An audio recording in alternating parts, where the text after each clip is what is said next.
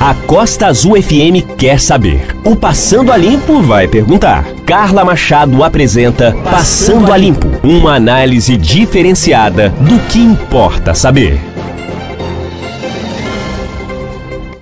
Ótimo dia para você que está ligado aqui na Rádio Costa Azul FM 93,1, começando mais um Passando a Limpo, num oferecimento de Bazar Marcondes e Central da Beleza. Esta semana, o Passando a Limpo fala sobre essa pandemia de coronavírus e hoje nós conversamos com João Marcos, ele é economista da Universidade Federal Fluminense. João Marcos, muito obrigada pela sua participação. É, quais as principais consequências dessa pandemia de Covid-19 para a economia mundial? Bom dia. Primeiramente, obrigado à Rádio Costa Azul pelo convite. A Covid-19 em si tem um efeito, tem, enquanto, enquanto pandemia, coloca um risco central à saúde da população e coloca como um, um risco secundário associado aí esse impacto na economia mundial, né, brasileira e mundial. Então, a primeira coisa que, assim, que a gente tem que registrar é que sim, vai ter um impacto duradouro na, e, e imediato nas, nas economias e importante. E a segunda coisa que é importante registrar é que depende que a profundidade desses impactos e a dificuldade que a gente vai enfrentar vai depender da adequação ou não das políticas econômicas que forem adotadas, a resposta dos governos a essa crise. Então, assim, de imediato, assim, a coisa primeira é uma redução brusca do nível de atividade econômica, da renda, do emprego em diferentes países do mundo. É, isso se dá por diferentes canais, mas, assim, as pessoas não podem trabalhar, as empresas é, então não, também não vão querer manter as empregadas, não vão ter para quem vender, porque as pessoas é, não podem nem é, ir aos mercados comprar as coisas, né? Porque é, necessário, é um efeito colateral um pouco dessas medidas necessárias de isolamento social para controlar essa pandemia. É, mas aí, por outro lado, acontece isso, que o, elas, as empresas não têm para quem vender, não tem por que contratar e querem se livrar dos seus custos né, na medida que for possível. Isso gera que as pessoas fiquem com receios de perder seus empregos, né, com receios de isso tem acontecido, é um debate, é um temor que tem acontecido ao redor do mundo, de dificuldade de manutenção da renda, do emprego, então das pessoas manterem mais elevados seus salários. É, existem políticas possíveis econômicas, assim, políticas econômicas possíveis para compensar isso. E alguns países estão adotando, outros países não. É, a gente vai discutir um pouco sobre o caso do Brasil depois, mas é, é um desafio para estar colocado. Então a gente tem de imediato uma, uma, um desafio muito, muito importante, né, ligado à renda, ligado à desigualdade de renda, ligado ao acesso à renda, né, assim, então um, um grande desafio para lidar com essa temática. De outro lado, assim, é, no âmbito das relações econômicas internacionais, assim, a gente vai ter uma restrição do, dos comércios, do comércio entre os países, né? Um aumento da cooperação tecnológica, que a gente também está vendo, que quer dizer, pelo menos é um, um potencial aumento, né? Na medida que está todo mundo aí é, diante desse desafio de, de combater essa, essa, essa pandemia terrível. Agora, é, a desregistrar, assim, entre os diferentes impactos é, que a gente já consegue observar na, na, na economia mundial, né? Quer dizer, além da diminuição do PIB, da, da atividade econômica, do emprego, é, dificuldades financeiras para as empresas, a gente também está vendo um aumento em todos os países do mundo, assim, todos os países com maior notícia do mundo, com mais é, capacidade de se fazer escutar né, no mundo, um aumento da participação é, do Estado na economia para preencher esse, para procurar saídas para essa crise, né? através de políticas ativas econômicas do Estado. Isso tem sido feito ao redor do mundo, mas assim um pouco menos, né? Assim, no Brasil, o Brasil tem feito menos esse tipo de medida, mas ao redor do mundo a gente está observando medidas de tentativas de proteção da renda, proteção do emprego. A gente espera que o Brasil comece a, a, a se comprometer mais nesse sentido também. E para a economia brasileira que já é tão delicada, Bem, agora com relação assim a, especificamente à economia brasileira, que passa por problemas específicos, há demais os problemas que são comuns a todo mundo, né? Ou seja, é uma pressão de aumento do desemprego e pressão sobre o salário das pessoas, enfim. Mas o Brasil, de fato, tem, entra nessa crise já com nível de desemprego muito alto, com nível de trabalho informal muito alto também, então com muita pouca proteção é, na renda das pessoas. Então a gente está a gente está com um risco aí importante de um aprofundamento disso, né, do, do, aumento do desemprego e da dificuldade de renda. Agora, antes de assim, de quer dizer, me foi colocada aqui uma pergunta a respeito das delicadezas, das fragilidades da economia brasileira. é importante registrar algumas das forças, assim, né, porque o Estado brasileiro tem amplos recursos, assim, para possibilidades para minimizar esses problemas e ajudar na proteção da renda e do emprego das pessoas, né, assim, e de e de a gente poder é, contornar essa crise da melhor forma possível. Mas assim, depende de fazer boas políticas econômicas, políticas econômicas adequadas, políticas de, sociais adequadas para isso. Assim, a gente deseja que sejam feitas nessa direção. Mas assim, o Brasil então tem plena capacidade, a gente tem recursos, é, capacidade de produção de bens e serviços de primeira necessidade, a gente tem capacidade de produção de alimentação, de energia, são capacidades próprias de em riquezas naturais, a gente tem um, uma indústria instalada no Brasil, apesar da, do, do baixo danismo do industrial das últimas décadas no Brasil, mas enfim. A gente tem capacidade tecnológica, a gente tem uma rede de saúde é, adequada, assim, que embora subvalorizada, subfinanciada, ela está em todo o território do, no Brasil e ela tem o apoio de instituições públicas de pesquisa, como a Fiocruz, como a FRJ, é, de excelente qualidade, né? Que isso não é todo país que tem. O Brasil tem bancos públicos capazes de ajudar a mitigar a crise financeira, ajudar no, no, no, na crise, é, nas dívidas das famílias e das pessoas, tá?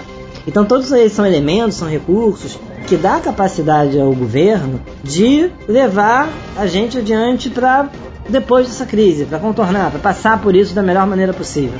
É claro que a gente tem fraquezas, né? Assim, a gente tem dificuldade sim, a gente tem, como já, já falei anteriormente, a gente tem baixo dinamismo econômico já antes dessa crise, isso vai se aprofundar, uma precarização do trabalho, né? Mas enfim, particularmente assim, a gente tem assim algumas regras fiscais, ou seja, umas, uma forma como é que está colocada as instituições para controlar as políticas econômicas ou parte das políticas econômicas, né, os gastos públicos, que estão atrapalhando um pouco a gestão dessa crise. A gente está falando aqui de teto dos gastos, a gente está falando aqui dessa combinação do teto dos gastos com regra de ouro, com a regra do superávit primário, que é, limitam o espaço de atuação do governo. Agora, o governo tem capacidade de, tem a possibilidade de encontrar espaços jurídicos, legais, institucionais de aumentar os gastos públicos. E isso é importante que seja feito nesse momento, porque não será possível sair de maneira adequada dessa crise sem que tenha um aumento é, importante dos gastos públicos e do crédito público para, através de diferentes medidas, um conjunto amplo de medidas,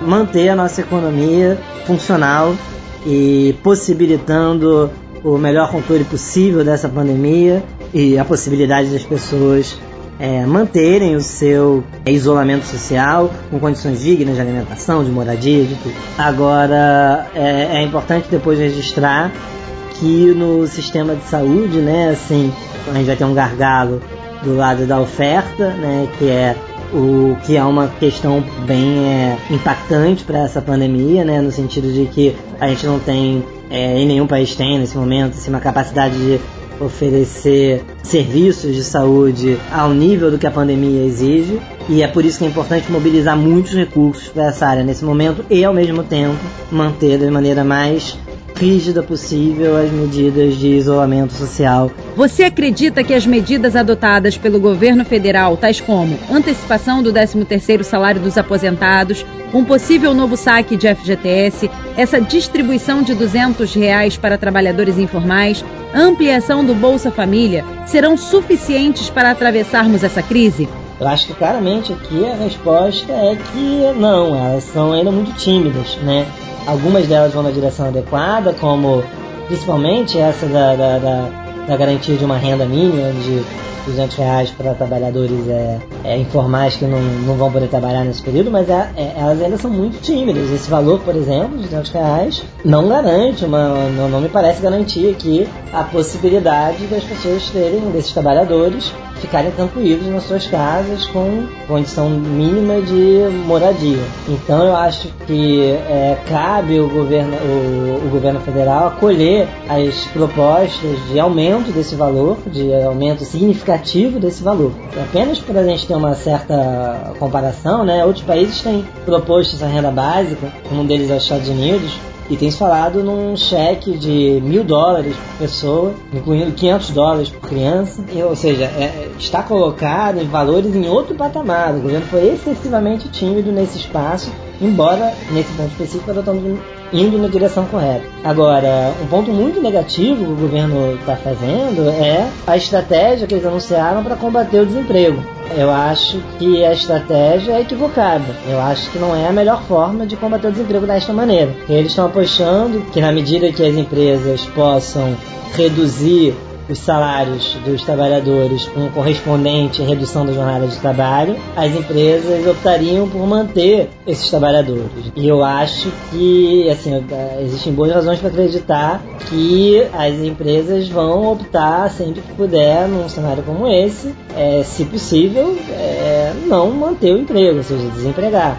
Esse tipo de medida de redução de custos ela vem sendo buscada nos últimos anos como uma tentativa de estimular o mercado de trabalho, estimular o emprego, e a gente já observa que não tem dado resultados, né? Assim, a gente começa 2020 com taxas de desemprego assim ainda muito elevadas, acima de 10%, dos 10, enfim, quase 11%, sem ter uma redução significativa, mesmo após anos de medidas similares. Num cenário como esse que a pandemia coloca sobre o Brasil, não há por que acreditar que isso vai ter um grande efeito na manutenção do emprego. Ao contrário, outros países do mundo têm é, feito políticas muito mais ativas nesse sentido, como o governo federal, garantindo pagar mesmo quase que 80% do salário dos empregos para as empresas que, manterem, é, que mantiverem seus empregados. É, isso no caso do Reino Unido, por exemplo, né? Dinamarca faz 75%, enfim.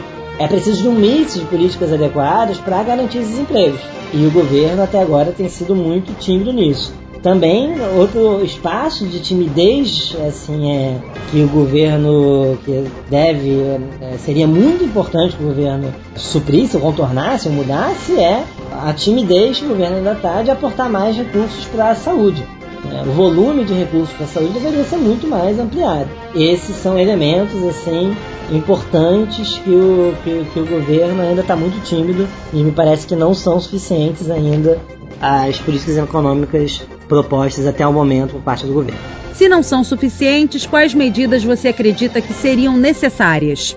A primeira eu já citei, que é a ampliação do valor dessa renda mínima, uma ampliação substantiva. Existem algumas outras propostas para isso, que podem é, levar ela, por exemplo, a, a, um valor de um salário mínimo em algumas propostas, outras é, propostas, o cálculo poderia dizer um valor de quase que poderia chegar a R$ 1.500 por família, de de cinco pessoas, enfim. Mas assim, é preciso aumentar, escolher alguma estratégia para aumentar esse valor. Essa é coisa muito importante. Com relação ao emprego, à manutenção da renda, é, você tem um mix de, de, de, estratégias possíveis que poderia ser feito, né? Assim, inclusive como em outros países de pagamento de salários, mas assim o, o governo pode condicionar diversos de seus apoios que está dando às empresas, né, creditícios, fiscais, tributários, né, enfim, à manutenção do emprego. Isso é uma condição disso, né? Poderia ser complementado também com uma estratégia, por exemplo, né, assim, quer dizer, se requer uma certa inventividade nesse momento, né, porque é um, é um momento muito excepcional. Um tipo de política muito adequada que costuma ter resultados, né, são as políticas de compras governamentais. O governo poderia ampliar né, suas compras governamentais nesse momento, na verdade, sim, editais para isso. Só que, com é claro, na medida que a produção de bens e serviços está restringida por conta das medidas de isolamento social e, enfim, o governo teria que anunciar, por exemplo, né, isso chamando atenção ou sublinhando, claro, que a entrega dos bens e serviços aconteceria num futuro depois de, dessa de uma melhor normalidade da, da vida social, da vida econômica. É necessário ter uma combinação de políticas nesse sentido, mas orientadas ativamente para esse fim. Isso é algo imprescindível para a gente passar essa crise de uma maneira adequada. É necessário que o governo garanta a renda das pessoas. Há um certo temor por parte dos brasileiros no que diz respeito ao desabastecimento. Na sua opinião, haverá desabastecimento? Se sim, como lidar com isso?